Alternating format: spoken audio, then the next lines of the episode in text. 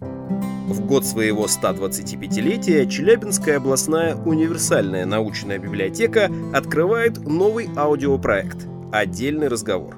Каждый месяц мы будем рассказывать о том, что скрыто от глаз посетителей, чем занимается отдел библиотеки, пока читатели работают с литературой.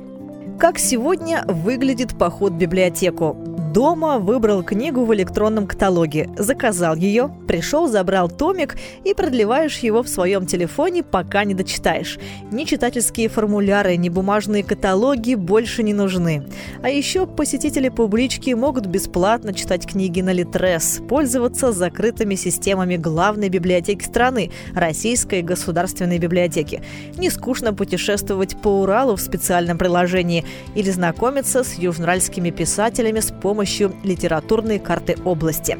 Чтобы все эти сервисы работали бесперебойно, в публичке есть отдел автоматизации.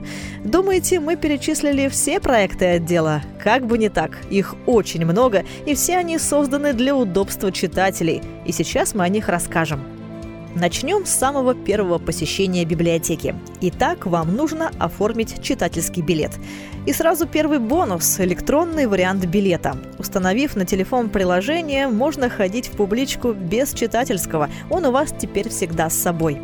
Теперь пришла пора выбрать книгу. И сделать вы это можете дома, на работе, в кафе или на прогулке в парке, в любом месте, где есть доступ в интернет. А после забронировать книгу, чтобы к вашему приходу в библиотеку она уже ждала вас на полке, объясняет заведующий сектором отдела автоматизации Николай Бойко.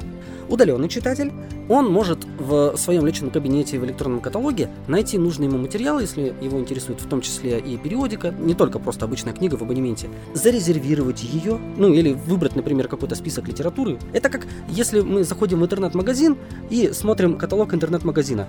Товар в наличии, не в наличии. Тут практически то же самое, только с книгами.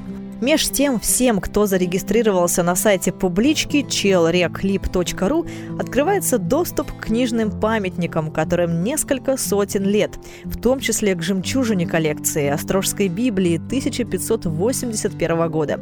Нужно зайти в раздел «Уральская электронная библиотека». Здесь вы найдете архивы текстов, фото, видео, аудио, более 105 тысяч уникальных материалов. Кроме того, на сайте публикуется афиша событий публичной библиотеки, и тут же кнопка для регистрации на них. А те, у кого не получается посетить события лично, могут посмотреть его трансляцию. Так, все, что происходило на главной сцене публички в эту Библия-ночь, мог увидеть любой удаленный посетитель библиотеки. Хотя, конечно, такие крупные мероприятия лучше наблюдать воочию, тем более с каждым годом их техническое оснащение улучшается, подчеркивает Николай Бойко. Огромный экран позволяет почувствовать себя зрителем в большом кинозале, а звуковая система – посетителем оперного театра. Те, кто был на концерте в музыкальной гостиной к 150-летию со дня рождения Федора Шаляпина и Сергея Рахманинова, смогли в этом убедиться.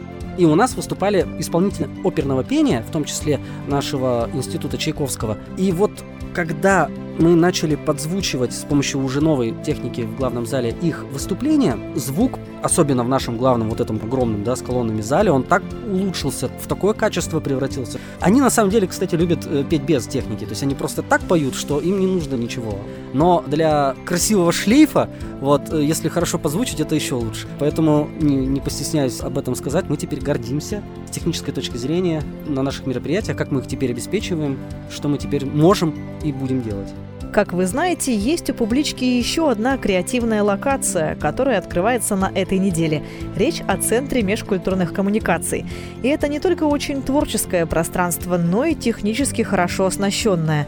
В свободном доступе для посетителей всевозможные устройства и компьютерные программы. Здесь нет ограничений мысли и творчества, рассказывает Николай Бойко максимально современное, вкусное, креативное пространство, которое мы назвали «Калибри». Технически там тоже есть на что посмотреть, в том числе рабочие места для читателей в зале технологий, поскольку этот зал был построен непосредственно для того, чтобы заниматься там какими-то дизайн-технологиями, графическими технологиями. Эти технологии, которые теперь там будут, позволят реализовать многие мечты и желания и задачи читателей и посетителей. Он может просто прийти, и перед ним в открытом доступе стоит принтер, Да, рабочее место, на котором есть и программы, графические редакторы. Отдельно хочется рассказать про комнаты тишины, которые есть в этом же зале технологий. Это третий зал. Эти комнаты позволяют людям провести, например, какое-то важное рабочее совещание или телемост, закрывшись от огромного рабочего шумного процесса читателей в других залах, поскольку много разных направлений деятельности будет реализовано. Шума там будет тоже достаточно. И вот две комнаты тишины как раз для этого и были созданы в этом зале. Как будет выглядеть поход в библиотеку через несколько десятков лет? Можно только предполагать, но главный проводник в будущее публички, отдел автоматизации, уже внедряет новые технологические решения, и можно не сомневаться, что все они пойдут на пользу читателям. В следующем подкасте вы узнаете много нового о других отделах Челябинской областной универсальной научной библиотеки. Следите за обновлениями в социальных сетях, а также на официальном сайте публички. Подключайтесь, нам есть чем вас удивить.